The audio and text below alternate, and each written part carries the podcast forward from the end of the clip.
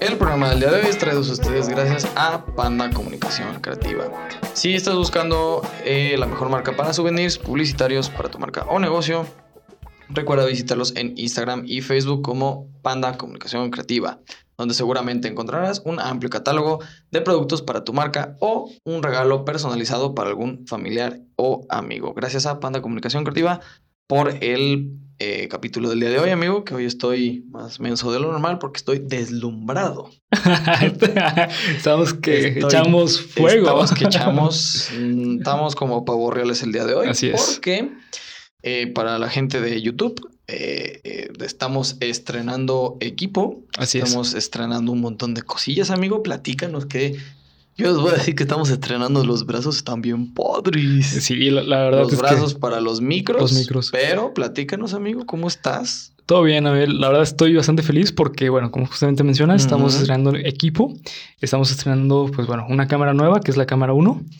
Este... Con la que se nos van a ver hasta las arrugas. Ajá, vamos a grabar bastante bien con esta camarita. Así es. Eh, y pasamos la cámara que antes la cámara principal a la cámara 2. Exacto. Entonces se va a ver muchísimo mejor de lo que ya se veía antes, Exacto. ¿no? Y aparte, bueno, pues no sé tú, pero yo aquí siento una sabrosura como tropical. Una calidez, ¿no? Como sí, tropical, sí, ¿no? sí, como estamos ahorita como como carnitas, Como carnitas. Sí, porque tenemos un foco chicharronero Sí. aquí atrás de nosotros. Cortesía de aquí de mi amigo que no se electrocutó mientras lo hacía. y pues ya tenemos una lamparita, una Así es. lámpara que más que lámpara aparecen las puertas de San Pedro porque alumbran hasta No, la conciencia. Y déjame decirte algo, Bel. Es una de dos que vamos a tener. Ah, sí, por supuesto, vamos a empezar a, a es. crecer con esto. Este, lo cual, por cierto, pues me, me da pie a mencionarles que vamos a, ya vamos a empezar a traer más secciones al canal para que estén bien pendientes. Si tú no te has suscrito, suscríbete, porque ya vamos a empezar a traer secciones nuevas, vamos a empezar a traer contenido nuevo, vamos a empezar a traer invitados y, por supuesto, vamos a mejorar esto gracias a ustedes. Así es. eh, y pues bueno, muchas gracias a las personas que nos están siguiendo en redes sociales. Eh, seguramente los que nos siguen, nos siguen en Instagram. Eh, seguramente ya se enteraron de lo que, pues, antes que nadie, del trabajo que me aventé de, de electricidad, en la instalación eléctrica. Exacto. Eh, fue una softbox. Para los que no sepan qué es el término softbox, es una lámpara gigante que lo que hace es difuminar las sombras. Así es. muy bien y difumina las sombras. Entonces, sí, sí. eh, pues Parece una copa de estas que les ponen a las señoras en el salón de belleza Ajá, con un o, focote. o un- o una tele antigua, ¿no? Eh, Como- Exacto. un- ¿Cómo se llama? Caleidoscopio. No. No, este. De bulbos, una ¿no? tele de bulbos, ¿no? También. Un pinche focote, pues, Ajá, esa no, básicamente. Ajá. Pero No, sí parece que estamos en una taquería debajo de un foco chicharronero. Está, está haciendo hombre, está haciendo hombre. Exactamente. no sé si soy yo o Isabel. No Yo sé. tengo un chingo de hambre ahorita, güey. Sí, terminando, ¿Sí? siempre que terminamos los podcasts nos vamos a dar de gordos. Sí, por, por eso huele a carnitas. Por eso huele que es carnitas. Exactamente. Eh, y bueno. Hey, ¿qué tal, gente? ¿Cómo están? Bienvenidos a Geek Supremos, el podcast que tiene más miembros que un centro de rehabilitación. Hoy tampoco traigo chiste de Gatel. Tenía unos muy buenos, pero creo que YouTube nos va a censurar, entonces omitiré mis chistes del día de hoy. Sí, la- eh, qué, qué bueno. Este, Sí. Son chistes que nos comprometerían a tanto a él como a mí. No, no, no, no más a nosotros, exacto, no más a nosotros, Sí. a toda una institución entera. Entonces, Entera. así lo dejamos. Pero bueno, pues lo que sí podemos decir es que tenemos más miembros que el presentador que es un tronquito, que solo tiene un piecito. Él, Sí. él tiene un pie, nosotros Nosotros tenemos... dos. dos. dos. Son cuatro entre Cuatro. Bernardo y yo. Tenemos más miembros. Sí, sí, sí. Vaya chiste metido con calzador, amigo. Pero bueno, lo, lo intenté. Lo intentamos. Así Estás es. escuchando tu podcast favorito de cultura geek con comedia, en el cual yo, Bernardo Herrera y mi amigo compañero Abel Cuevas. les vamos a contar aspectos que engloban el fenómeno social que conocemos como cultura geek. Cultura ñoña, cultura friki. Perdón por eso. Cultura otaku. Y- exacto, cultura otaku. Bien, pues esta es la parte 2. Seguramente la semana pasada ya vieron el capítulo de las películas basadas en videojuegos y todo ese tipo de situaciones. Y nos quedamos a las puertas de las últimas tres películas que vamos a mencionar. Así es. Exactamente. Esta es la parte 2 y como se pudieron dar cuenta en el primer episodio, en este también no volví a hacer mi tarea, no tengo guion. Aquí lo que Abel nos está demostrando son dos cosas. Una es la, la irresponsabilidad al respecto. Exactamente, y su capacidad de freestylear como nadie. Porque se aventó un capítulo de una hora freestyleando. Ahorita se va a aventar otra hora freestyleando. Me voy a otra hora improvisada por completo por ustedes. Asesino, cuidado que aquí está tu asesino. cuidado, eh, porque seré el siguiente campeón de Latinoamérica. Bien, eh, pues recapitulando un poco, amigo. Habíamos mencionado el capítulo anterior tres películas. Así es. Mortal Kombat, eh, Resident Evil, que creo que es la que mejor ha hecho esta cuestión de lo de las películas basadas en videojuegos. Así es. Y lo que, o sea, vamos de lo sublime a lo ridículo. Mortal Kombat, perdón, Resident Evil, que creo que es lo que mejor lo ha hecho. Sí. Y Mario Bros, que fue, bueno, peor que la pandemia del COVID-19. Entonces hoy vamos a retomar justo donde nos quedamos en esa ocasión, que fue con Tomb Raider, Lara Croft, que creo que de hecho el título es al revés. Lara Croft es Tomb Raider. Así es. Habíamos comentado que sí, en efecto, era una buena adaptación, sobre todo por la actriz que interpretó a, a Lara Croft. Que de hecho, ahora que lo estoy recapitulando y haciendo una investigación, tuvo un reboot hace poco. Sí, fue hace poco, pero no fue muy No fue bien recibida por la crítica, porque evidentemente creo que. Además trajeron una actriz que no era de la talla de Angelina Jolie. Claro. Que habíamos dicho que, bueno, Angelina Jolie, este, pues, era prácticamente Lara Croft. Sí. en muchos aspectos. Sí, sí. Que creo que uno de lo, de lo que más, de los aspectos más llamativos de la película, pues era precisamente Angelina Jolie, Angelina Jolie ¿no? Exactamente. Y bueno, de hecho, eh, la nueva que sacaron, eh, está basada en los nuevos juegos de, de ah, Tomb Raider, porque ya están. cambiaron el personaje. Antes era demasiado voluptuosa y bastante. Sí, pues era Angelina Jolie. Angelina Jolie. Bueno, sí, de hecho, ajá, más o menos parecido. Entonces, ahorita, el, la, nueva Lara Croft está siguiendo esta tendencia, eh, pues, de presentar a mm, personajes femeninos más cercanos a la realidad. Sí, claro. Entonces, no se ve tan voluptuosa y no se ve eh, pues como Angelina Jolie, ¿no? no, y aparte que Angelina Jolie en la primera película la ultra hiper turbo sexualizaron. que bueno, en aquel entonces. Era un sex symbol. Sí, pues, y lo sigue siendo, güey. Sí, lo sigue siendo. Jolie lo sigue siendo. Pero en aquel entonces, pues tenías el añadido de. Como lo mencionamos, creo que al principio del podcast, en, cuando íbamos a empezar a hablar de Lara Croft, eh, que se me acaba de ir la idea. Este eran, otros tipos. Ahí va, ahí va, ahí va, ahí va. Eh, se fue. Va, déjame lo No, no lo agarré la idea. En fin. este, bueno, hoy en día yo creo que una adaptación de ese tipo, pues no se puede dar, digamos, de manera tan fiel a lo que quiere reflejar el videojuego por este tipo de situaciones. Así es. Entonces, estábamos hablando de que en aquel entonces Lara Croft Tomb Raider era la primera, era la idea, esa era la idea, ya la agarré. Era la primera. es que se sentó ahí. Sí, perdón. Ahí está la cabra, ya la agarré la cabra. Bien, después de este paréntesis, ya volví. Era la primera película de este género que era presentada por una mujer heroína.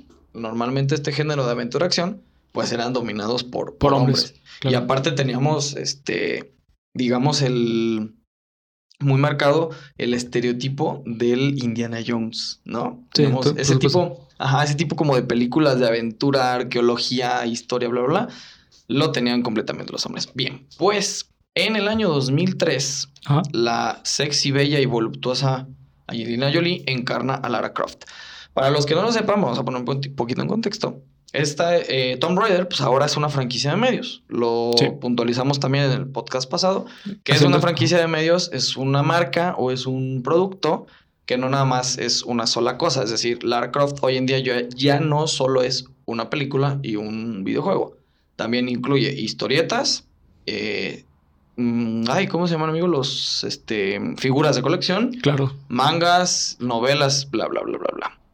Y trata o gira todo esto alrededor de la arqueóloga británica Lara Croft. Está muy cagado que Lara Croft sea británica y Angelina Jolie pues es estadounidense, ¿no? Es que tuvo justamente el, efecto que mencionamos el capítulo pasado. Americanizaron el, personaje, y la historia de Tomb Raider. Sin embargo, bueno, ahorita lo vamos a mencionar un poquito para no meter eh, sí, al, tengo entendido que eso sí les funcionó. Sí, por, por supuesto que les, mencionó, les funcionó, tan les funcionó que les dio suficiente para hacer una segunda película, que era lo que yo estaba buscando, este, que quería ver la protagonista. Y, pero bueno, creo que vamos a perder bastante más tiempo tratando de buscar la protagonista. Pero sí, Sí, no- les funcionó lo suficiente para hacer otra entrega. Bien, Lara Croft, así a grandes rasgos, era el homólogo de eh, Indiana Jones Ajá. en mujer, prácticamente. La primera publicación del videojuego fue en 1996 de la mano de la empresa Core Designs, que si mal no recuerdo también tenía otros dos o tres títulos medio famosillos. La popularidad de la protagonista fue creciendo notablemente porque pues pubertos en aquel entonces, ¿no? Sí, Con o sea, de hecho, y- creo que hay, hay un, un bug muy famoso de un de Lara Croft, precisamente de los juegos de Tomb Raider, donde la puedes ver desnuda. ¿En serio? Sí, sí, búsquenlo. Creo que hay un. ¿No, no es un hack?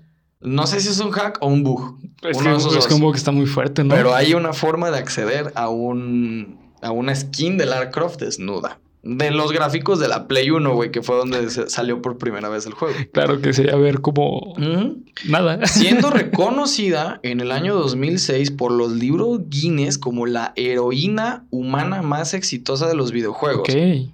Heroína humana, esto sí es importante Sí. recalcarlo porque hay otra heroína mucho más reconocida por los geeks y los gamers que en Dios espero que algún día hagan una adaptación, que es Samus Ah, de claro. Metroid. Claro. Metroid es una franquicia más vieja de Tomb Raider, que Tomb Raider más bien, Sí. y con un poco más de popularidad. Bueno, por eso los, los libros de Record Guinness lo, la catalogan como la heroína humana más exitosa de los videojuegos. El primer título de la saga del año 96 se publicó bajo el nombre de Tomb Raider, así, tal cual. Un año después, Tomb Raider 2 y dos años después, Tomb Raider 3. Esa es la saga de videojuegos de Tomb Raider que dieron pie a la película de, del 2001. De hecho, bueno, no sé. eh, yo tenía entendido que el tercero fue después de, De la película. de la película. Por eso, 96, 97, 99, ¿en qué año salió la película? 2001. Ah, no, entonces no. Es que, No. ajá, no, entonces no. No, no, no, fue Sí. antes. Sí, sí, perdón. La serie de videojuegos en su conjunto ha alcanzado 63 millones de unidades vendidas hasta abril del 2018. Ojo, hasta abril del 2018. Hubo muchísimos más juegos de Tomb Raider después, pero la trilogía original, la que estamos comentando, Tomb Raider 1, 2 y 3, son las que dan paso a la película que protagoniza. Y creo que son dos películas protagonizadas Sí, por son dos películas. Jolie, Dos películas. Así y es. ah, recientemente hicieron un reboot con otra actriz. con otra actriz que, que se llama- les digo el nombre. Se llama Juanita. Juanita la del barrio. Ajá, sí. Ay, debe- debería de citar. Alicia Vikander es la protagonista de esta película. Alicia Vikander, Así es. que es una chica, pues que se sale de todo el estereotipo de lo que es Angelina Jolie, ¿no? Claro. Más atlética, más, menos voluptuosa y que inspiraba un poco más de heroísmo, de la chica no tan sexualizada como lo fue la, la Sí, figura claro. de Y, Angelina Jolie. y esta figura como real, femenina, Exactamente. eh, fuerte. Bueno, lo que. Que te puede tanto patear un trasero como leer una historia en dos días, ¿no? Ajá, y prepararte hotcakes así como de buena onda, de es que te quiero mucho, ¿no? Como- Así es. Bueno, entonces recauda 163, perdón, 63 millones de dólares vendidos hasta el año 2018, siendo 20 de esos juegos, o sea, estamos hablando del 96 al 2018, poco más de 20 años, este, siendo 20 de esos juegos los más vendidos en los últimos 4 años, convirtiéndose en una de las franquicias de videojuegos más vendidas de todos los tiempos. O sea, Tomb Raider no es una franquicia pequeña. No estamos hablando de un videojuego que pegó y le hicieron película, no. Estamos hablando de una franquicia que tiene poco más de 20 años existiendo y que hoy en día es considerada una de las más vendidas en todo, de todos los tiempos. En 2012, la saga contaba con 30 millones de copias vendidas entre, entre todos los videojuegos, o sea, desde el primero hasta el último. Claro. Por lo que en los últimos seis años se doblaron las cifras, es decir, ahora son 60 millones de copias. Oh, A la espera del último lanzamiento de Tomb Raider, que se llama Shadow of the Tomb Raider. ok. Ese videojuego no sé si ya salió o ya haya salido. Además es considerado uno de los primeros videojuegos de acción y de aventura que incorporan a una mujer como protagonista, lo que ya habíamos, ay, perdón, lo que ya habíamos comentado. El brazo, ve, te lo encargo. El brazo sí que es nuevo. La película Ni un día nos duró. ni un día, ya sé, ni una serie. La película que está basada, más bien, la película basada en esta serie de videojuegos está íntegramente relacionada a estos, eh, tanto al argumento como a los personajes. Claro. Íntegramente, es decir, lo que comentamos hace rato de que sí, es verdad, se americanizó, s- la cuestión de la hipersexualidad de Angelina Jolie, que esa mujer exuda sexualidad, güey. Aunque suene muy machista el Hasta el comentario. nombre, ¿no? Sí, el nombre sexy es Angelina Sí. Jolie, uy. Aunque suene muy machista el comentario, es una mujer que es, que es muy sensual, es Sí, muy claro, sexy. La sí, verdad claro, es que es una figura muy sexy. No es muy mi tipo, pero, No, a ver, ni tampoco el mío. No es una belleza que a mí me pero cautive, pero para el consciente colectivo guapa, es eh, el sex symbol es. por excelencia. Exacto. En el año 2001 se estrena la primera Y aparte entrega. porque le bajó a el novio, el a- novio, a, Jennifer A Aniston, Jennifer güey, Aniston. verga. que es Brad Pitt, digo yo. Lo pongo, lo pongo Sí, sobre sí, la sí, mesa. Y se Pitt. divorció de Brad. O sea, es la mujer que mandó al pito a Brad De hecho, Pitt, güey. no, no sé si estuviéramos jugando más con Brad Pitt aquí que con la lámpara. Ujú. Sí, sí, sí, yo también creo que pobre, pobrecito de Brad Pitt, güey, la llovió sobre mojado. Pero bueno, volviendo al tema, en el año 2001 se estrenó la primera entrega de esta serie protagonizadas, como ya dijimos, por Angelina Jolie, que fue dirigida por Simon West. Ok. Y tuvo muy buenas críticas por parte de la audiencia. La verdad es que la película, pues, aparte del buen argumento y la interpretación de Angelina como Lara Croft, Sí. la película para ese entonces veníamos de una serie de como de un no sé cómo llamarlo, una oleada de películas donde los efectos especiales cobraban a empezaban a cobrar importancia. Claro. Venimos, por ejemplo, hablando de un Matrix. Venimos hablando de ay, ¿qué otra película se me viene a la cabeza de ese estilo? Qué, qué lugar tan raro de. Eh, bueno, venimos de Star Wars, Claro. del episodio 1 de Star Wars. Ajá. ¿Qué dijiste? Nah, eh, Dímelo. qué, qué raro lugar para que se te vengan las películas. Qué idiota. Pero bueno, tuvo muy buenas críticas por parte de la audiencia de los fans de la franquicia por la interpretación de la Angelina Jolie, que era perfecta para el papel de Lara Croft. Sí. Lo que hoy en día compararíamos a un Robert Downey Jr. con, con Iron Man, bueno, con Tony Stark. Claro, que Lo- están hechos o Sí, este eh, Hugh Jackman con Wolverine. Hugh Jackman con Pero Hugh Jackman con Wolverine creo que es más bien que lo interpretó durante tanto tiempo. No, de hecho, eh, ahí te va. Eh, cuando Hugh Jackman se presentó para ser Wolverine, Ajá. él decía, bueno, él dijo, mejor dicho, en una entrevista, que uno de sus grandes, este, como Logros. logros que él quería lograr eh, para, como actor eran varios. Entre ellos, ser el protagonista de Los Miserables, que ya lo fue, y ser Wolverine. Diablos. O sea, de- eh, desde tiempo él quiso ser Wolverine. Y la verdad es que sí está súper bien hecho. O sea, está puesto Sí, perfecto sí, para. Wolverine. Sí. Claro, te entiendo. Hoy en día ya no pensamos en otro Wolverine porque, Porque pues, fueron todo el mundo años crece- de ajá, Hugh crecimos Jackman con- como Wolverine, Sí, y creo que es el personaje, bueno, es el actor que más tiempo ha tenido su No, personaje. ya no. Ahora es Robert Downey.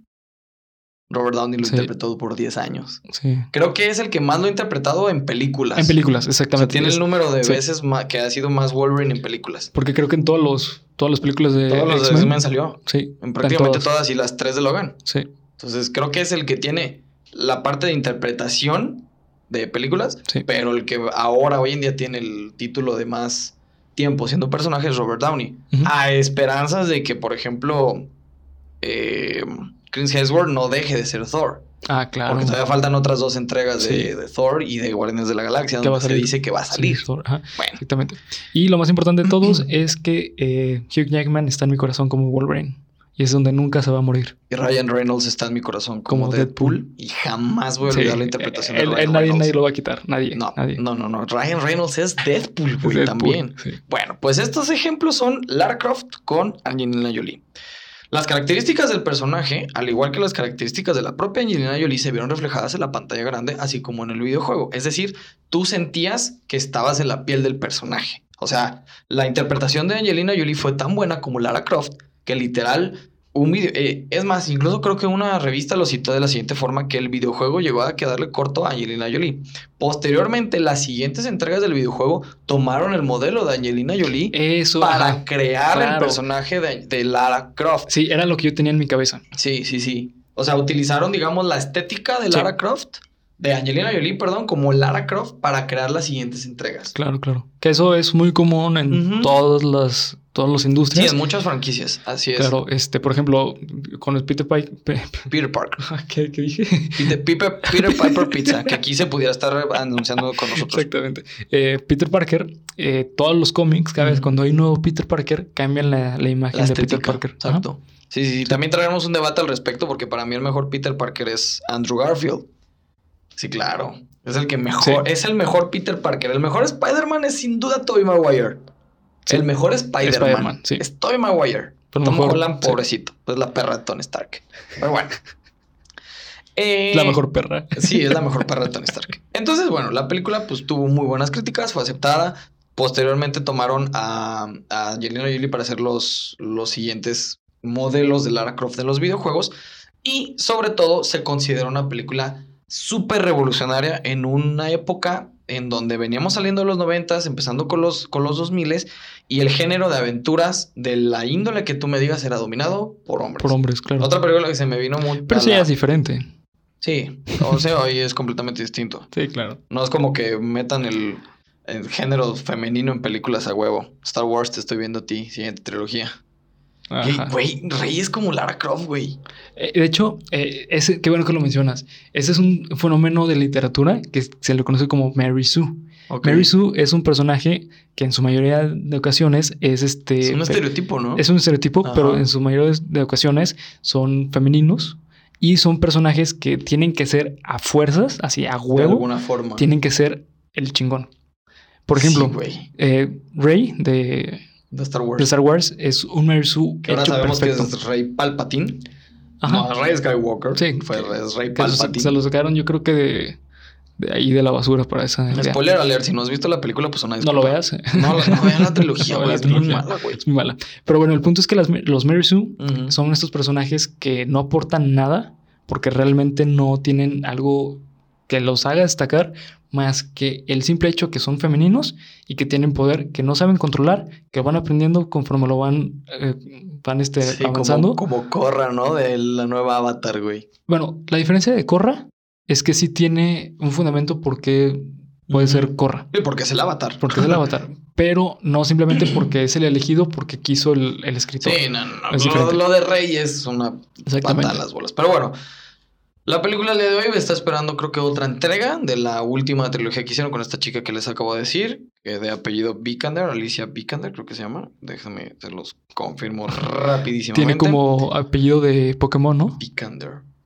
Sí, suena como un Pokémon Vikander, yo te elijo. Pero bueno, está esperando una siguiente entrega para el año 2022, que están, eh, bueno, que se tiene pensada para el 3D, la IMAX 3D y las salas de 4D. ok, O sea, es decir, ya va a ser una película interactiva. interactiva. sí. Entonces, hasta aquí lo que fue la película de Lara Croft, de Tomb Raider, yo no las vi. Bueno, ¿No las visto? vi- creo que vi la 1, pero no vi ninguna después. Es muy buena. Bueno, la- bueno, las dos primeras con Ujú. Angelina Jolie sí es muy buena. La nueva con, con el Pokémon. con Alicia. Con, con Alicia Esas no, no las vi, la vi anunciada por ahí en algún tráiler y me parecía interesante, pero insisto, muchísimo del éxito que tuvo Tomb Raider era Angelina Jolie. No era tanto el juego. Posteriormente el juego se hizo una franquicia rentable después de las películas protagonizadas por Angelina Jolie. Entonces, pues bueno, no, no las he visto, la verdad es que no las he visto. Los juegos sí he visto varios gameplays, no los he jugado tampoco, porque no es un género que me encante, A mí, eh, eh, justamente es el género que a mí me gusta. Sí, Yo soy súper fan, sí. como el mundo abierto, ¿no? Eh, no, no es tan... Los eh, últimos, es que los últimos videojuegos Ah, bueno, de sí. Tomb Raider han Sí. sido un mundo abierto. eh, los de aventura para mí son los, eh, al menos de los videojuegos que más he disfrutado. Eh, como tipo eh, Zelda, Zelda es Sí, aventura. claro, Breath of the Wild es Ah, el Zelda, sí. El Breath of the. Wild es el... Yo muero por una adaptación de Zelda. De Breath of the Wild. Fíjate que ahorita que, que mencionas eso, es algo que no mencioné en el podcast pasado, pero viene pues relacionado porque mencionamos el personaje de Mario. Nintendo es súper celoso y súper, no sé cómo decirlo, súper picky, ajá. Mamón. A falta de un mejor, de un mejor término, super mamón, muy mexicano, con las licencias de sus personajes para Claro. adaptaciones de este tipo, después del fracaso que fue Mario Bros. Ah, ok, tiene Porque si sentido. te fijas, no hay películas. Claro. Bueno, podemos tomar Detective Pikachu como Pero- una muy buena adaptación. Pero es que la, bueno, la diferencia es que Pokémon tiene como un tercero. sí es, no, al contrario, Pokémon es el tercero. No, no, me, me refiero Porque, que por ejemplo, una compañía Pokémon- tercera. O sea, una compañía eh, sí, un ajá, tercero que lo para la gente que no lo sepa, Pokémon, la licencia pertenece a Nintendo, Claro. pero es, es creado por The Pokémon Company. Ajá. Los videojuegos son desarrollados por Game Freak. Game Freak. Ajá. Es la compañía que desarrolla el videojuego como Exactamente. tal. Nintendo es dueño de las licencias. De las licencias, ajá. Por eso te digo, es muy poco. La película, de hecho, creo que fue. Ni siquiera es este de Nintendo, es de Warner. De Warner. La película de Detective Pikachu es de Sí. Warner. Pero como tal, los nombres de Zelda, los nombres de Mario, Donkey Kong, Fox, este. ¿Qué otro personaje? Ese Metroid. eh, los de Animal Crossing, todos los personajes eh, importantes de las franquicias de Nintendo, Sí. Nintendo es muy poco probable que los preste para hacer Una película, adaptaciones. claro. Ajá. A lo mejor si pudiéramos tener, de hecho, en los 80 hubo una caricatura de Mario que fue muy, muy famosa, tuvo seriales, Sí. tuvo una cadena de merchandising muy importante. Pero después de lo que significó el fracaso de Mario Bros., yo creo que le puso mil y un candados a, Sí. a sus, a sus personajes y a sus licencias Sí. Nintendo para que no hicieran la basura que hicieron con, con el personaje De de, hecho, Mario. eh, bueno, esto ya es un tema un poquito más Aparte. relacionado a Tomb Raider. Este, yo considero que las mejores películas adaptadas de videojuegos son los videojuegos que tienen, o sea, que son del género aventura. Tomb Sí. Raider es una muy buena adaptación. El Príncipe de Persia, Príncipe de Tomb Persia, Final Fantasy.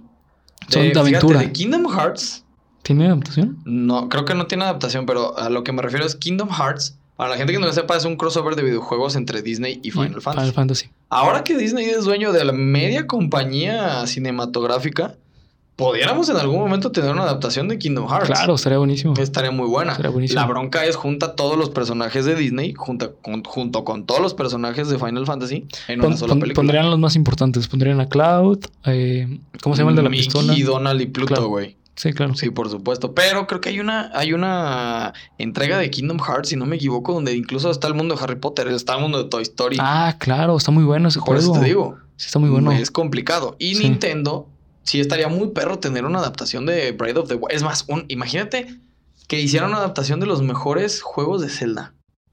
Que para mí es el Breath of the Wild, el Majora's Mask y El el... Ocarina. ¿Cuál? Ocarina. Ocarina of Time. Y por ahí también está el Twilight Princess. El, ah, el Twilight Princess es los mejores buenísimo, cinco, sí. pero los mejores sí. tres son esos. Sí, para mí son Sin esos. lugar a dudas. Sí.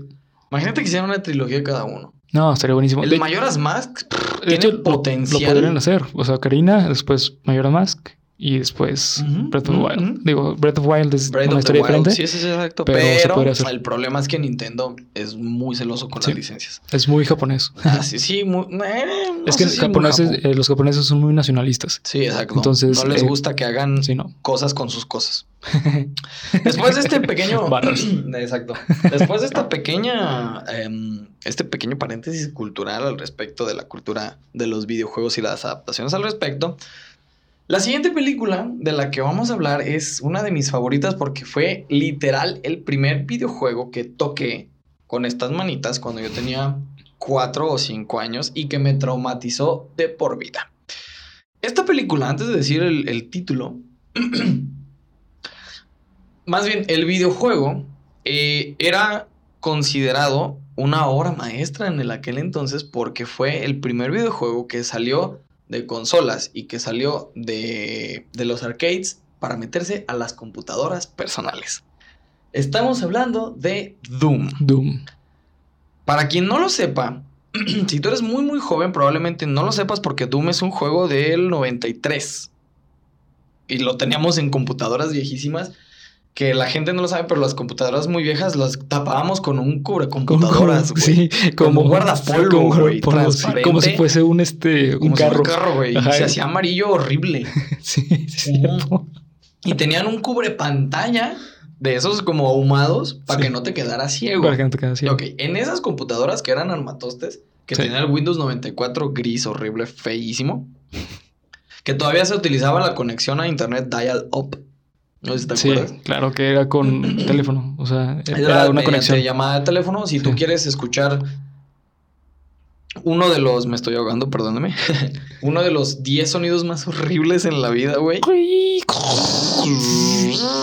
Disculpen amigos de Spotify y de Estamos, YouTube. exactamente, perdón, estamos tratando de conectarnos a internet. Pues era el dial-up. Perfecto. Poniendo esto en, en antelación, Doom fue uno de los primeros shooters en primera persona creados para íntegramente para computadora. ¿Ok? Ok.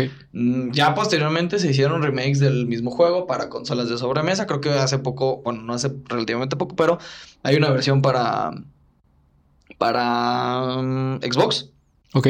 Ah, sí, sí, exactamente sí. Hay una versión para Xbox que mm, creo que no es igual de buena. ¿Por qué digo que me traumatizó íntegramente a mí Doom? Porque era la primera vez que yo veía monstruos horribles Ajá. en la computadora. El juego no era para niños y no, No. sé por qué estaba en mi compu, pero ahí lo teníamos. Y la las gráficas eran horribles, muy, muy, muy, muy, muy básicas para lo que eran pues, los videojuegos. de Sí, aquel claro, entonces. era, muy pixeleado. Así o sea, es. Creo que fue de los primeros videojuegos en adentrarse al mundo 3D. Ujú, exactamente. Eh, y pues bueno, la verdad es que eh, las bases de lo que hoy utilizamos como videojuegos de 3D, Doom fue el, el Sí, pionero. el parteaguas, Sí, el el primer parteaguas. experimento. Y aparte no solo de los videojuegos con gráficas en 3D, sino de los shooters en primera persona. Claro, sí, cierto. De hecho, fue el primer shooter. Fue el primer shooter en primera persona. Sí. Fue dirigido en aquel entonces, 1993, güey. Estamos hablando de 27 años. Sí. 27 años de ese, de ese juego. Dirigido en aquel entonces por John Camargue y diseñado por John Romero. O sea, los monstruos y el personaje que salen ahí son de John Romero. Originalmente era para el dispositivo operativo 2, que no sé qué signifique, y programado sobre la plataforma de computadoras Next Step, que eran de IBM en aquel entonces. Sí. El nivel de argumento del juego consiste en comandar un marín, eres un marín, que se encuentra en una misión de rutina en un Phobos, que es, eh, más bien, perdón, en Phobos, que es una de las lunas de Marte. Ok. Phobos es, Marte tiene como 3, 4 lunas, una de ellas se llama Phobos. Cuando de repente se, perdón, cuando de repente se produce un fallo en el, en la, digamos, en, ¿cómo se llama? En la misión, que se llevaba a cabo ahí. Y se abren las puertas del infierno, güey. O sea, de la pinche luna de, de Marte te trasladan al infierno, Infierno. cabrón. O sea, era una fumada terrible, pero era muy buena, güey. O sea, el, el videojuego era muy bueno. Sí. Entonces llegabas al infierno, te encontrabas con demonios, espíritus malignos, que se apoderaban aparte de los marines, del, de tu cuerpo, del, más bien del cuerpo de los marines que tú, que tú comandabas. Sí. Y pues bueno, se los, tra- los transformaba en zombies horribles, los... Sí, me estoy ahogando, amigo, necesito más agua, pero bueno. Los transformaba en monstruos horribles que aparte, mm, algo, un elemento muy característico del, del juego en aquel entonces eran los gritos de los bichos, güey. O sea, cuando Ah, tú los sí, matabas, eh, eran eran gritos que- horribles, sí, sí, horribles. Ese era de los pocos juegos en aquel entonces que te causaban muchísimo miedo. Sí, claro. Como protagonista, el jugador es el único ser humano viviente de la estación. Sí. Y su misión era abrirse, abrirse paso este, a través pues, de las dificultades propias de la misión en la luna. Insisto, insistimos, pues, este es el primer ¿Quieres hacer un corte para tomar agua? ¿Eh? ¿Quieres hacer un corte para tomar agua? Mm, no lo sé, amigo. ¿Puedo terminar esto? Ok. Sí, entonces, este fue, como dijimos, el primer videojuego íntegramente de shooter en primera persona con muy buena jugabilidad, porque los primeros, el primer shooter, si mal no me recuerdo, fue el de los patos, ¿te acuerdas? Ah, claro, sí. ¿Cómo se llamaba? No Hunt the. Dog, ¿no? Una Ajá. cosa así. Hunt the Dog. Hunt the Dog, bueno. Este pequeño preámbulo del videojuego, si lo quieres buscar, de hecho ya existe el emulador y creo que hoy en día con muchísimos No, mejores y, gráficos. Y de hecho, bueno, ahorita algo muy padre de Doom eh, es que Doom es un videojuego que se utiliza bastante el, el término port. No sé si has escuchado ese término. No. Eh, Básicamente es llevar, por ejemplo, un eh, videojuego, portarlo a otro, Ah, otro videojuego. ya, ya. Eh, actualmente todos los, todas las consolas que son hackeables y principalmente ahorita están sacando muchas consolas chinas que son de emulación. Exacto. Y ahorita todas esas Que los consolas chinas... emular, ¿no? Ajá, de hecho tú lo puedes conseguir el port de Doom para Ok. PS Vita, para, Ah, sí, exacto. Sí, para sí, cualquier sí. consola que puedas Incluso para la. Nintendo 3DS. Ajá, exactamente, Sí, sí, y lo puedes jugar. Es muy divertido. Ahora, ahora que tocas ese tema, Doom fue uno de los juegos más reconocidos del 93. Fue tan jugado en ese año que todos los PCs tenían instalado el juego. Doom era tan fácilmente... Por eso el tuyo tenía... Sí, sí, sí, por supuesto. Pero bueno, yo tuve... La primera computadora que yo toqué en mi vida era el 2000, 2001, por ahí, güey. Sí. Entonces, estábamos hablando de 7, 8 años después. Pero justamente lo que tú mencionas, era altamente fácil de modificar. Sí. Y gracias a esto los jugadores empezaron a crear sus mapas propios. Esto era lo, lo interesante del juego. Fue no solo el primer shooter en primera persona, sino que también fue el primer juego interactivo. Ok. Tú podías compartir desde tu computadora y desde el internet primitivísimo que tenemos en aquel entonces a través de un disquete. Que si tú eres muy millennial o si tienes menos de 18 años, no vas a saber lo que es un disquete. Bueno, pues es un cuadrito. Espero que en la edición puedas poner cuando dibujas así. Un cuadrito de plástico. Me estás pidiendo creo- mucho, Bel. Creo que lo que más, lo- la cantidad más grande de almacenamiento eran 128 megas. Megas, sí, claro. Esa era la cantidad más Sí. grande Que, de tam- que también se le conoce como floppy disk. Ok, Es- es el término como-. Ajá, Eran floppy. cuadritos, literal cuadritos de, de plástico. De plástico. Entonces tú guardabas tu partida en un disquete con el mapa Sí. y se lo podías entregar a un amigo. Claro, fu- fueron las primeras memorias USB, los primeros CDs Los primeros, digamos, portátiles. em, o sea, para sistemas de almacenamiento, almacenamiento. portátil. Ajá, exactamente. Ese, ese es el Así término. es. Entonces, Doom fue el primer eh, de una exitosa serie de juegos que se popularizó. Luego existió Doom 1, Doom 2, bla, bla, bla. Y además, en términos de creatividad, pre- eh, permitió eh, a los propios jugadores, a la propia comunidad de jugadores, meter expansiones y niveles creados muy al estilo de Mario Maker de hoy en día. amigo. Claro. Entonces, había niveles que eran una locura, había niveles muy bien hechos y había otros muy, pues muy, muy básicos.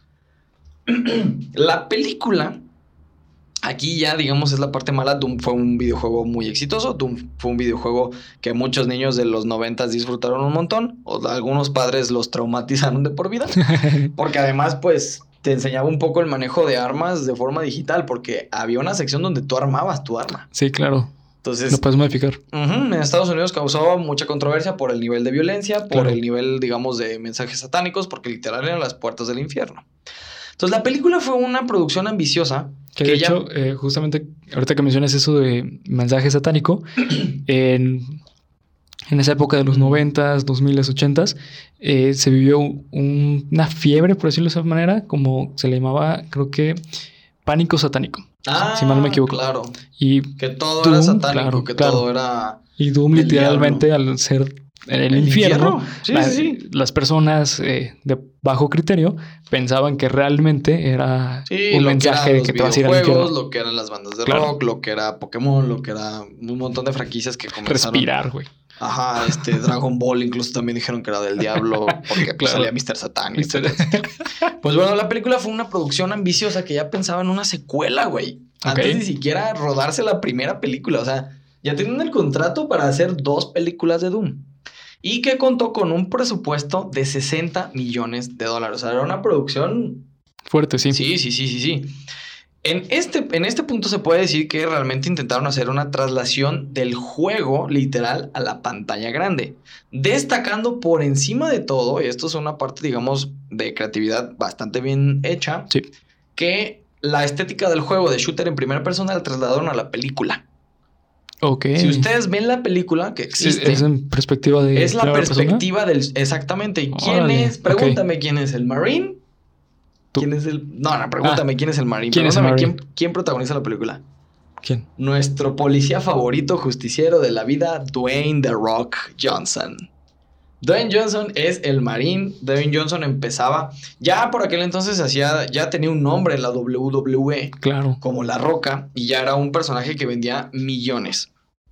Y comenzaba a hacerse de un nombre en, en, en la- en el mundo de la actuación. Claro. Creo que antes de La Roca había hecho una película, perdón, antes de Doom había hecho una película de, no recuerdo si de unos presos que hicieron un equipo de fútbol americano, o esa ya fue después, no lo recuerdo, pero Mira, comenzaba La ha, Roca. ha habido tantas películas de ese tipo que ya no sí, sé. güey. Sí, Dwayne Johnson, de- deja de hacer películas, güey, por favor. Y quítate de Rápido y Furioso por, por tu bien.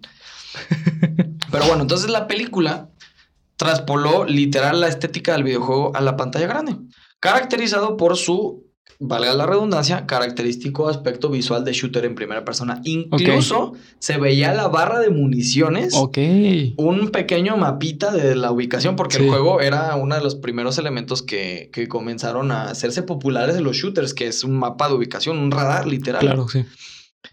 Pero, sin embargo, Doom, la película, acabó siendo una basura. Ok. No solo por la interpretación de los personajes, amigo, porque realmente Oye, Dwayne Johnson- pero él actúa súper bien. Ay, difiero. Permíteme que Sí. discrepe. Yo tampoco Sí, pienso no, lo no, no, no, no. Dwayne Johnson. eh, Incluso Dwayne Johnson, Dwayne Johnson, perdón, La Roca, reconoció años después lo mal que lo había hecho. Habíamos comentado que ¿Y la. no reconoce sus actuaciones actuales? ¿O qué onda? Ay, como Hobbs no lo hizo tan mal. Hobbs, eh, Hobbs es el de Rápido y Furioso. Porque está actuando igual que todos sus, todos sus personajes. Es, Sí, güey. O sea, es el estereotipo de Claro. güey mamado, Rampage pelón. Ajá, tiene güey. el mismo estereotipo.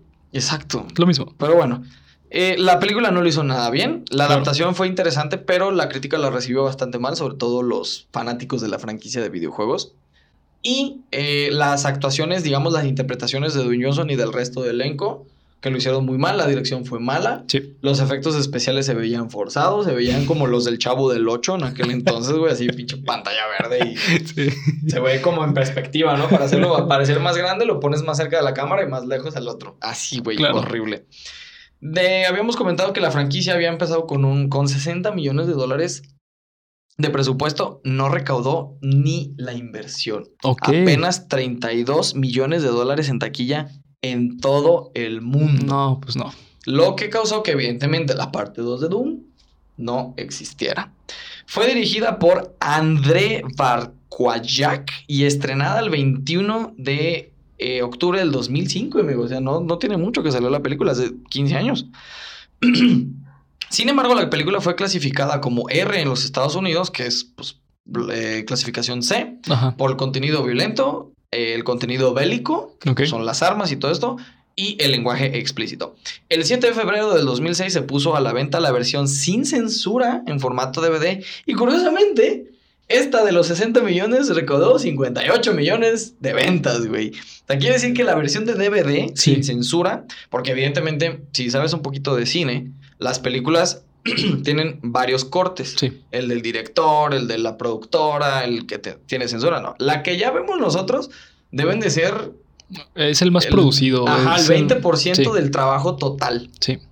Bueno, pues el DVD eh, duraba una hora y 53 minutos, 8 más que la versión de la, de la, del cine, y recaudó 58 millones de dólares, güey. O sea, Sí, eh, estamos hablando aquí de que es un fan base muy arraigado porque es gente de los noventas. claro. Los gamers de aquel entonces, la gente que veía películas en aquel entonces son fans de hueso colorado de sus franquicias, güey. Defienden sus, sus franquicias Sí, sí. muchísimo. Entonces, bueno. Y después, posteriormente, en el año 2009, fue remasterizada en Blu-ray. Después de que se caducaran los acuerdos de Universal Pictures y Columbia Pictures, que fueron quien produjo la Ajá, película. produjo. Ajá. Se pasó a Warner, quien fue la que produjo la película para este, el Blu-ray. Y bueno, el productor ejecutivo de la película, John Wells, dijo que se realizará una segunda película que se convertirá en todo un éxito en, en taquilla para el año 2020, que creo que pues ya no fue. Fíjate que se hace chistoso que John Wells dé una buena noticia. ¿Quién es John Wells? Pues el productor, ¿no? Sí, es el productor ejecutivo de la película, pero claro. no- o sea, no- está chistoso que su apellido sea Wells. Well- ah, Y- y ay, de- qué bueno, ya te entendí. Te digo que a veces tus chistes, güey, tardo demasiado. Barras, Pero bueno, barras, ya barras. exactamente. Esa es la trágica historia de Doom que yo recuerdo haberla visto la película en Warner, si no me equivoco, o en Fox, no me acuerdo. Y está entretenida, está dominguera. Sí está, la, la actuación de Dwayne Johnson sí se ve pésima, pésima, forzada. y Creo que no, o sea, a pesar de que Dwayne Johnson ha hecho papeles de, de policías, Sí. detectives. Y de alto calibre, o sea, sus películas son producciones muy altas. Sí, porque él sí, vende simplemente con su cara. Sí. se- yo creo que De hecho, antes de Robert Downey, Dwayne Johnson era el actor mejor Sí. pagado de Hollywood. sí, sí, Y era el más rentable. y el más rentable. Pero la película es. Por fácil. Está entretenida, pero hasta ahí. El videojuego, si tiene chance de jugarlo, como dijo Bernardo, este. Es, es muy entretenido. hoy en día ya encuentras muchas adaptaciones. Creo que hay incluso un Doom de los, de los Simpsons, güey. Ok, es, qué es. Homero Simpson, güey. Ajá, o Bart, no recuerdo. Está muy bien hecha. South Park incluso tiene un, un capítulo de Doom, Ah, sí, sí. Es muy bueno. El, Claro. el videojuego, evidentemente, tiene muchísimo mejores elementos que la película. Sí. Y ya por, para terminar este bonito podcast, que insisto, creo que se nos va a hacer mucho más corto que el primero y que se vio luego, luego que lo improvisé. Vamos a hablar de un fenómeno. Y sin beat, ¿eh? A capela, hermano. A capela, así me lo aventé, güey, como debe ser. Todos los sonidos extraños que están escuchando en este preciso momento son una interrupción de mi perra. Sí. Lo lamentamos muchísimo, pero es muy, muy inquieta y es muy fea. De hecho, casi tan fea como las películas que acabamos de decir. Bueno, la última película de, que- de la que vamos a hablar, amigo, es un fenómeno en el cual ya creo que las productoras están empezando a dar cuenta y están empezando a tomar este en, en cuenta, están empezando a tomar como una referencia los fans que tiene una franquicia. Ok. Las películas que acabamos de decir todas son, pues la más reciente fue Doom del 2005, Sí. todas son del 2001, 90 y tantos, etcétera. La más vieja creo que es este Mortal Kombat del 91 por ahí. Pero en aquel entonces no había internet, no había Twitter, no había Instagram, no había TikTok, no había una manera de hacerle saber tú como fan a una productora que no estabas conforme con el trabajo. Bien, esta película es el ejemplo de que hoy en día se está tomando en cuenta esto. Y Sí. estamos hablando de Sonic the Hedgehog. O, Así para es. los compas, Sonic el Erizo. Así. Fíjate que eh, un dato curioso, eh, yo tengo un amigo Mm. que participó digital, bueno, en la, en el diseño de, de la película. verdad? Sí. ¿En el bueno o en el malo? Eh, no, pues en general todo, o sea, eh, fue el mismo equipo. Órale, Y sí, este, eh, pues saludos a gatos, si llega, llega- Si llega a ver esto. gracias, güey. Así es. De verdad, gracias. Sí, él Bueno. participó en esto. Sonic el Erizo es mi segundo juego que tocaron estas manitas, pero una consola portátil, que es la Game Boy. Claro. Para quien no lo sepa, si tú relacionas a Sonic con Nintendo, déjame decirte que estás totalmente equivocado, Así es. porque Sonic es la eh, Competencia. mascota, es la competencia de Mario Sí. y es la mascota oficial de, De Sega. Sega. Sega que lamentablemente pues ya no es tan fuerte Sí, como lo fue en aquel Como lo fue antes. a principios de los noventas también.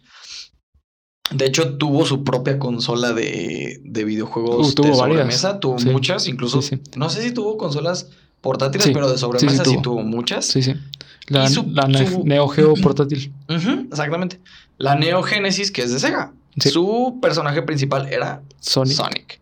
Y Sonic el erizo, si tú no lo conoces, es un erizo azul que corre un chingo, que junta anillitos y que tuvo una adaptación primero a la pantalla chica en una serie que es muy buena, a mí me gustaba un montón, pero que de hecho se fusiló muchas cosas de Dragon Ball.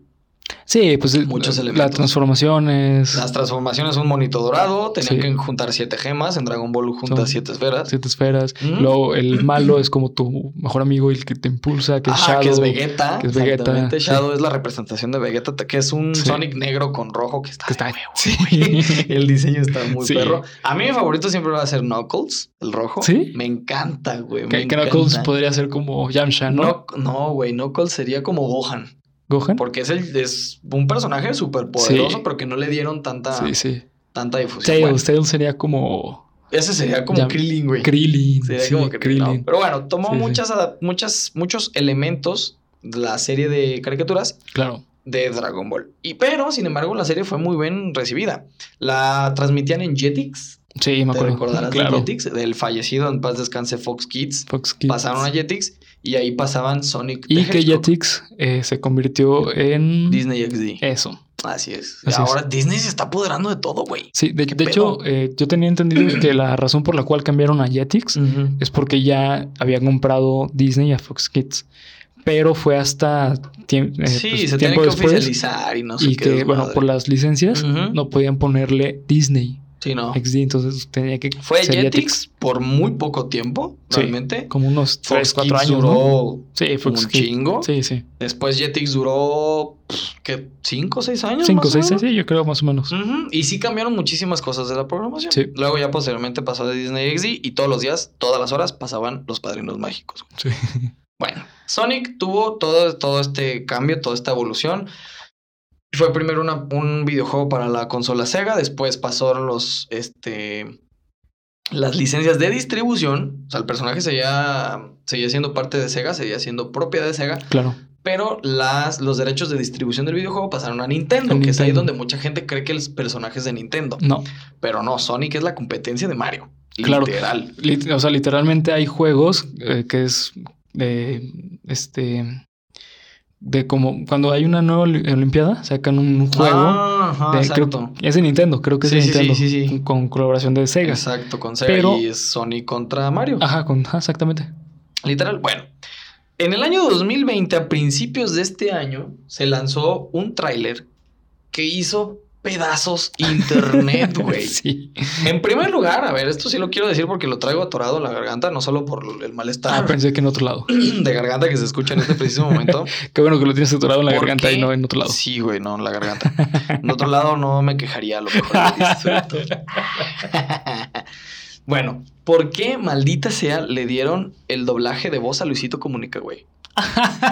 ¿Por qué, güey? No entiendo. O sea, Sonic es no mis personajes favoritos, pero fue un personaje que me, me marcó la infancia y nunca me imaginé, güey, que le. ¿Por qué Luisito Comunica, güey? Sí, no, no me imagino a, a Sonic como juntando gemas. Está chido, ¿no? No, no, no sé, güey, pero bueno. Miren esta combi, está chida, Ay, ¿no? no, no, no, no, no. Bueno, Luisito Comunica hizo el doblaje del personaje en español. Y, sin embargo, ocurrió un fenómeno, como ya lo había yo mencionado al principio de, esta nota, que la estética del personaje, o sea, todo estaba bien en el tráiler. La presentación de los personajes, incluso sale una figura que era súper importante en los noventas y que yo creo que sacaron del retiro, que es Jim, Jim Carrey. Carrey. Exactamente, como el Doctor Huevo Sí. que es el villano de Sonic. O sea, no estamos hablando de un villano que agarrar. No, porque es igual de tiene- excéntrico que, que Jim Carrey. Sí, güey, yo creo que sí, sí, sí. Aunque la estética no me encanta, No, porque no se parece. porque no se parecen, pero Jim Carrey eh, puede, puede hacer del Doctor Huevo sin ningún problema. ¿Sabes quién pudo haber sido un excelente Doctor Huevo? ¿Danny DeVito? Danny DeVito. Danny DeVito. Ay, Sí. pensamos lo mismo. amigo. Sí, Sí. yo también pensé en Danny DeVito para el Sí. Doctor Huevo. Sí. Pero al final, al final fue Jim Carrey. Bueno, todo iba muy bien en el tráiler hasta la parte en donde presentan a Sonic. Y nos dieron un personaje, eh, eh, no sé cómo describirlo, si entre lo horrendo y lo nauseabundo, pero no tenía nada que ver el personaje. nada que ver. O sea, era un hurón con un chango con, no sé, güey, tenía Converse rojos, güey. Bueno, eh, sí, Sonic utiliza Sí. Converse rojos, pero... No, bueno, utiliza tenis rojos. Sí, güey, pero la estética es horrible. Sí, es horrible. El fanbase de Sonic destruyó el tráiler, güey. Así, las quejas no eran ni, lo, ni por la película, era por la estética del personaje. Claro. O sea, tenía un ojo de cada lado de la cabeza, güey. sí. Literal, y era un niño. lite- Yo creo que agarraron el modelo de un niño estética y físicamente y le pusieron ahí Eh, un... ¿Sabes qué es lo que pasó? Se basaron muchísimo en, un- en la estética visual real de un erizo. Sí, de cómo se... Exactamente, sí, sí, sí. De cómo se vería un erizo real. humanoide. Ajá. Exacto. Y por eso se ve tan raro. Así es. Las orejas eran una. Ay, güey, me voló mi liguita. Las, core- las orejas eran una cosa. Mi liga. La liga que era más bien de Bernardo. Las orejas eran una cosa. No sé, no sé. Tienes razón en lo que puntualizas. Quisieron hacer un. como el Rey León. El Rey León que salió en live action, que literal es un Bueno, documental de sí, National eh, Geographic. sí, exactamente. Pues quisieron adaptar eso. Ajá. El fanbase, de- fanbase perdón, destruyó por completo el, el tráiler al grado de que tuvieron que rehacer el diseño, güey. Sí. Y lograron que tumbaran el diseño feo Sí. para poner hoy en día, lo vamos a dejar en, en- en Instagram, las imágenes del nuevo Sonic. Las que diferencias es- que estaban cañoncísimas. Sí. Sí. Yo no sé por qué no lo hicieron así desde un principio. Sí, no, ni yo, la verdad. Fíjate, bueno, yo la verdad creo que fue truco de marketing. ¿Crees? Sí. No, no sé. Yo creo que sí. ¿Por qué? Porque está tan bien hecho que parece que realmente ese era el... Que ya lo tenían. que ya lo tienen Sí, hecho. Claro, sí, sí, sí, güey. Es que. Y aparte, a- te das cuenta, eso, eso hizo hablar muchísimo la película. Por supuesto, por supuesto, porque fue muy sonado Sí. que el fanbase por fin logró que Algo, se hicieran algo, güey. Exactamente. O sea, creo, ¿sabes cuál es otra, otra teoría que se había escuchado mucho al respecto? Que querían diferenciarse de Detective Pikachu.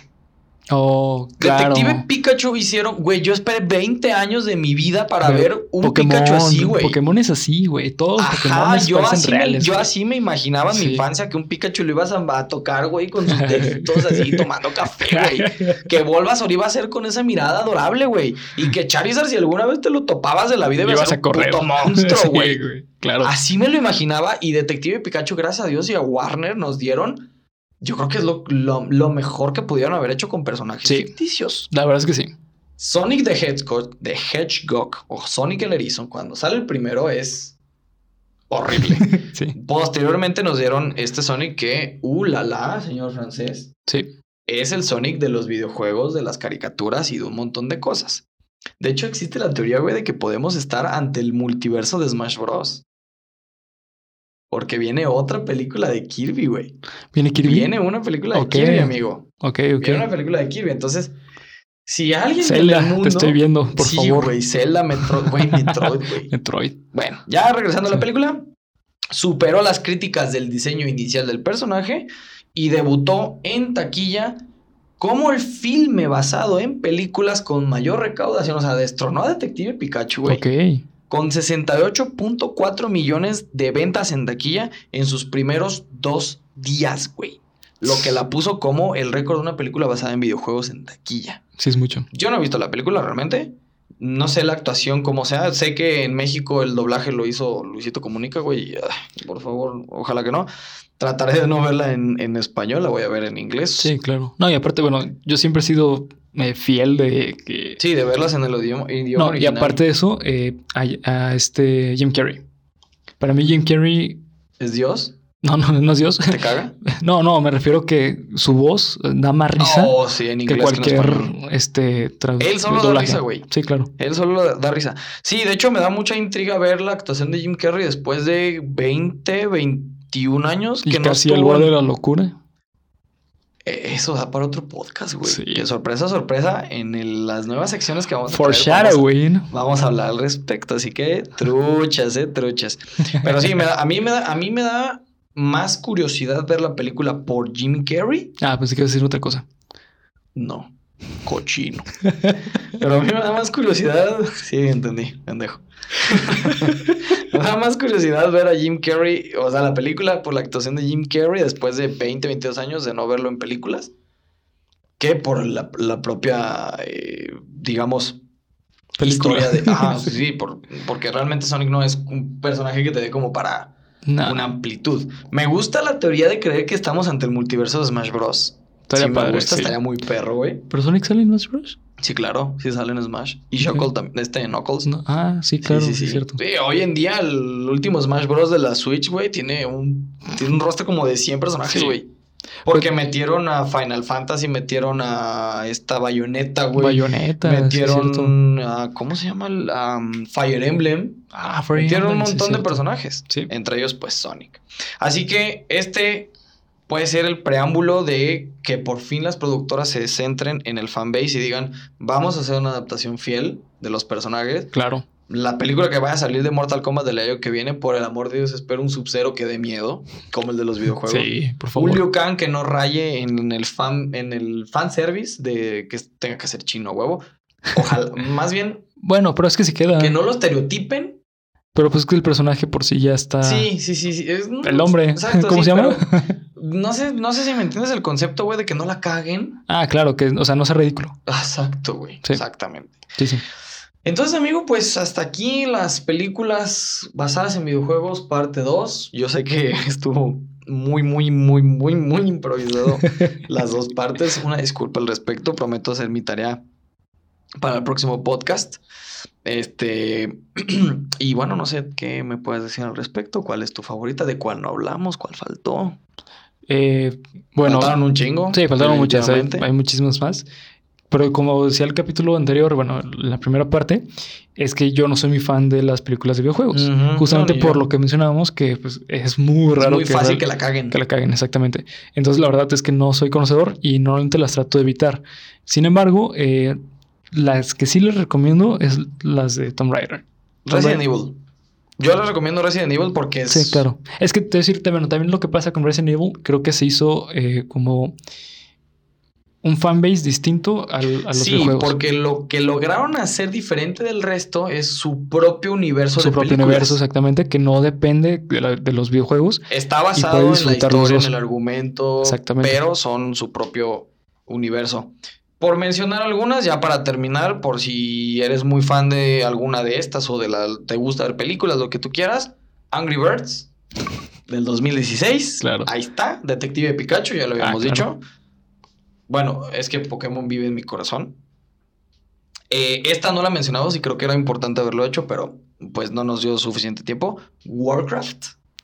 La Ah, película sí. no fue nada bien recibida por la crítica porque fue muy mala. A mí personalmente me gustó. A mí me gustó la estética, pero ay, hay algo que no me termina de convencer. A, a mí la historia se me hizo buenísima. El final está buenísimo. El desarrollo de los Probablemente personajes está porque bueno. nunca he jugado Warcraft Puede ser, sí, igualmente. y no estoy familiarizado con el tipo de juegos de Warcraft porque Exactamente. la verdad es que me desesperan un poquito ver tanto movimiento en la Sí, a mí tampoco me gustan ese tipo de juegos. Pero no me, no me disgustó. O sea, está buena. Pero no es. Sí, claro. Yo esperaba que fuera una adaptación tipo El Señor de los Anillos, güey. Tiene potencial para hacer algo así. Sí. Pero y es el mundo de Warcraft es. es- Es que te voy a decir algo, lo hicieron muy parecido al primer Warcraft. Sí, Porque ahorita es el World of Warcraft. Caballeros. ajá, exactamente. punto. No, y, y la, y la esencia es muy parecida al videojuego. O sea, Sí, sí, sí, sí, totalmente. estás jugando un juego de totalmente. rol. Pero tiene muchos elementos como para haber hecho algo mejor. Sí. Sin embargo, la película no es mala, la pueden ver. Sí. Una que tampoco no mencionamos, amigo, y que seguramente está en el pensamiento colectivo de muchos niños que desa- se desarrollaron entre los 2000 es Ratchet and Clank. Ah, claro. Ratchet and Clank tiene una película y esa sí ¿A es muy buena, sí señor, del Nunca la he visto. 2016. ¿Es CGI o algo así? Mm, Ese, ajá, CGI, CGI es, este tipo Final Fantasy, ¿no? Ok. Este, y la película está basada en una de las adaptaciones que salió de videojuegos de Ratchet Clank de la PlayStation 2. Ok, Y interesante. está muy interesante. Sí. Pues, es muy bonita. Para los niños, esa sí está muy bonita, Sí. Ratchet and Clank. Porque aparte Ratchet Clank es un juego Es un muy... juego.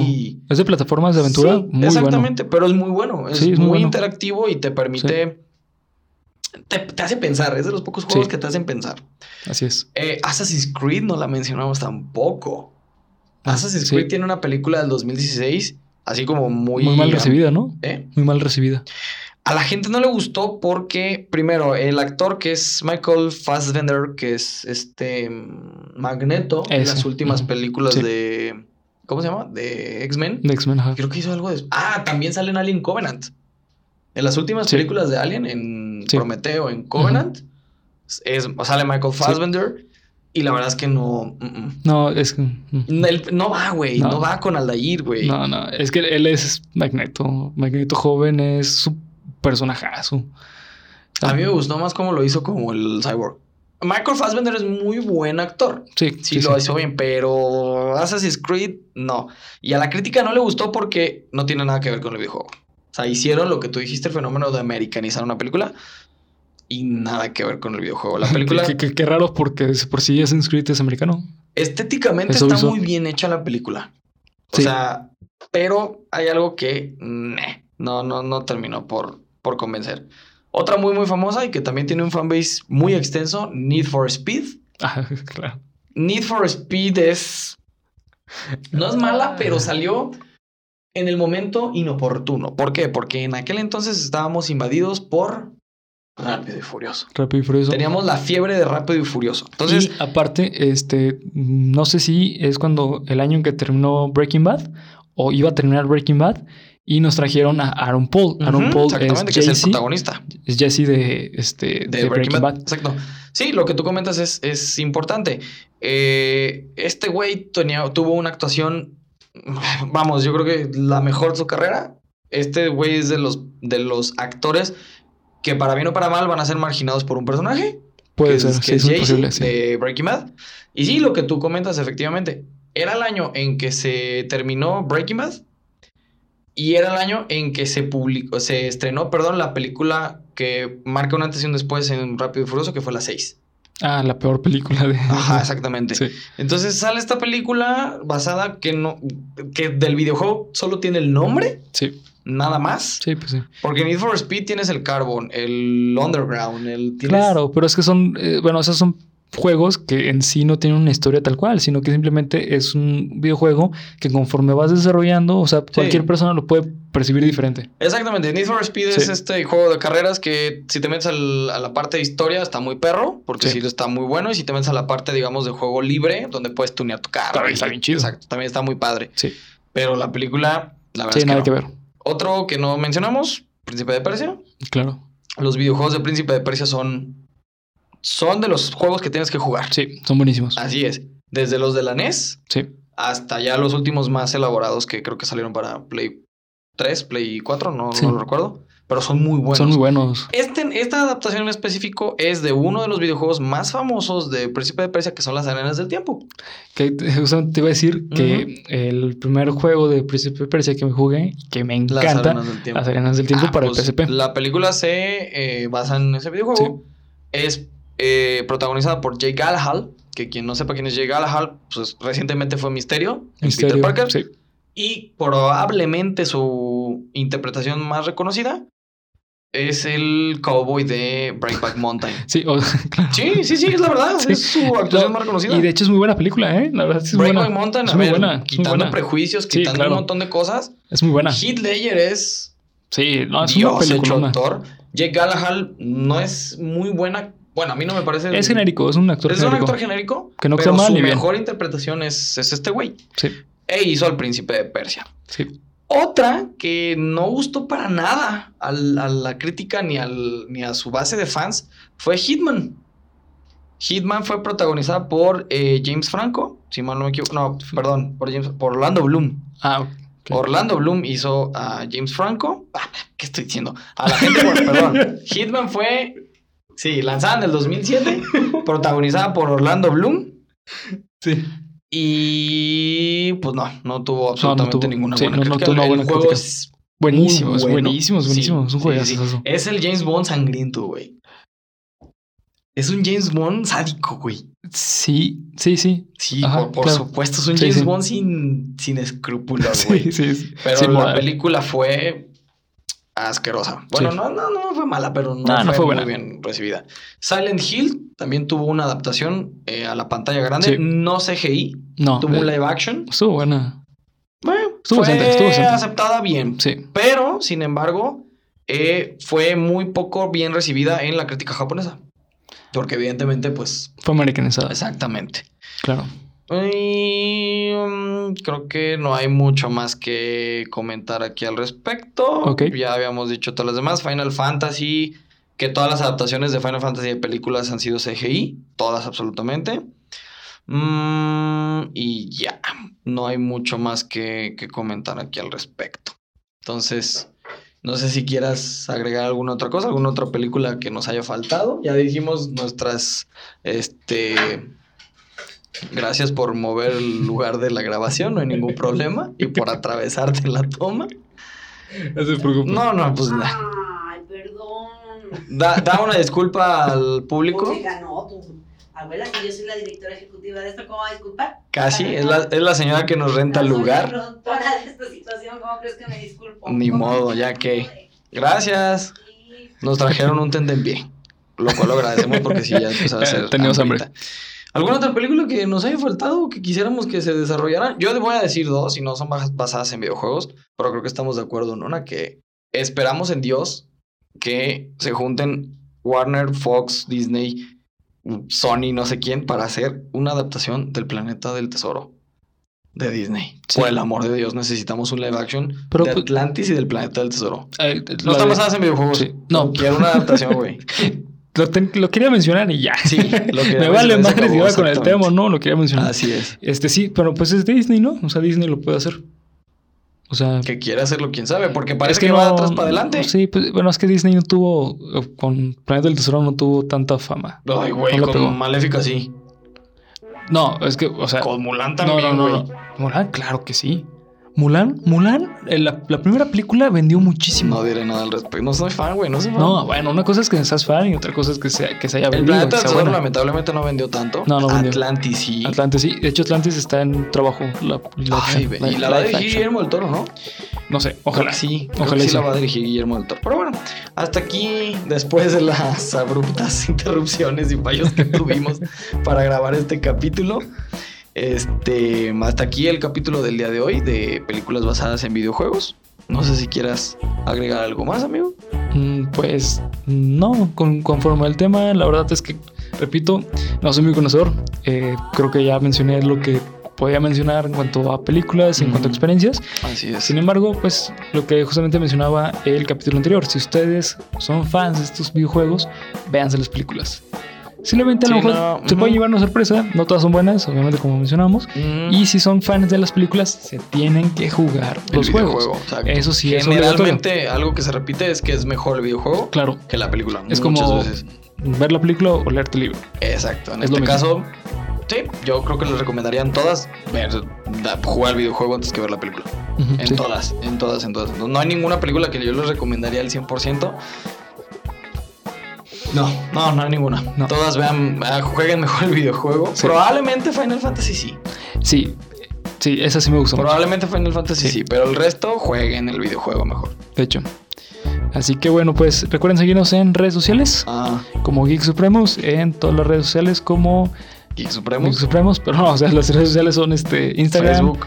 eh, No, todavía no tenemos Facebook, güey. La pinche costumbre de decir Facebook, güey, pero no tenemos Sí. Facebook. Instagram, Twitter, Twitter. Anchor y Spotify. y YouTube. ¿Cómo? Geek Supremos. Geek Supremos. De antemano, una disculpa por las abruptas interrupciones del día de hoy. Juro que nunca voy a volver a hacer esto, güey. Lo juro, güey. Ok. Va. Y juro que ya no va a volver a salir mi mamá. a traernos tentempiés. Eh, Así que, pues nada, banda. Eh, antes de terminar, si tú eres coleccionista de Funko Pops y o eres parte de la comunidad de jugadores de Pokémon TCG de aquí de Guadalajara, Así es. visita el calabozo del androide en eh, Friki Plaza Guadalajara, que casi se me olvida, número 373, en Avenida López Cotilla, local 260, donde podrás encontrar un amplio surtido de Funko Pops y los mejores productos sellados, así como singles de Pokémon TCG. Gracias al androide, al androide, al calabozo del androide por hacer posible esta bonita transmisión. Yo hasta aquí porque ya no la voy a cagar más. Ya tengo una hora cagándola, güey. Una hora, diez minutos. Pero para que vean que esto es, es en vivo. Es en vivo. Sí, es- no esto es. aquí. Sí, somos No orgánicos, somos Así naturales. es, Aquí sale como salga, güey. Chingue su madre. Entre menos trabajo para mí, mejor. Exacto. Así que bueno, pues muchas gracias por ver, comentar y suscribir. Eh, también síganos, síganos en, eh, en, este Spotify. Barras, barras. Sí, barras. No, síganos en Spotify, pónganle en seguir para que no se pierdan ningún capítulo en Spotify. Exactamente. Ahí Y ya pueden no van a ver escucharlo. cuando la caguemos. Ajá, y no lo van a ver. Lo van a escuchar, pero no lo van a ver. no lo van a ver exactamente. Este, y nos pueden escuchar en el carro, más relax, o en su casita, este, en YouTube. Así es. Así que disfruten su Viernes Supremo. Esto fue Geek Supremos. Adiós, sin pin, pin. Bye bye.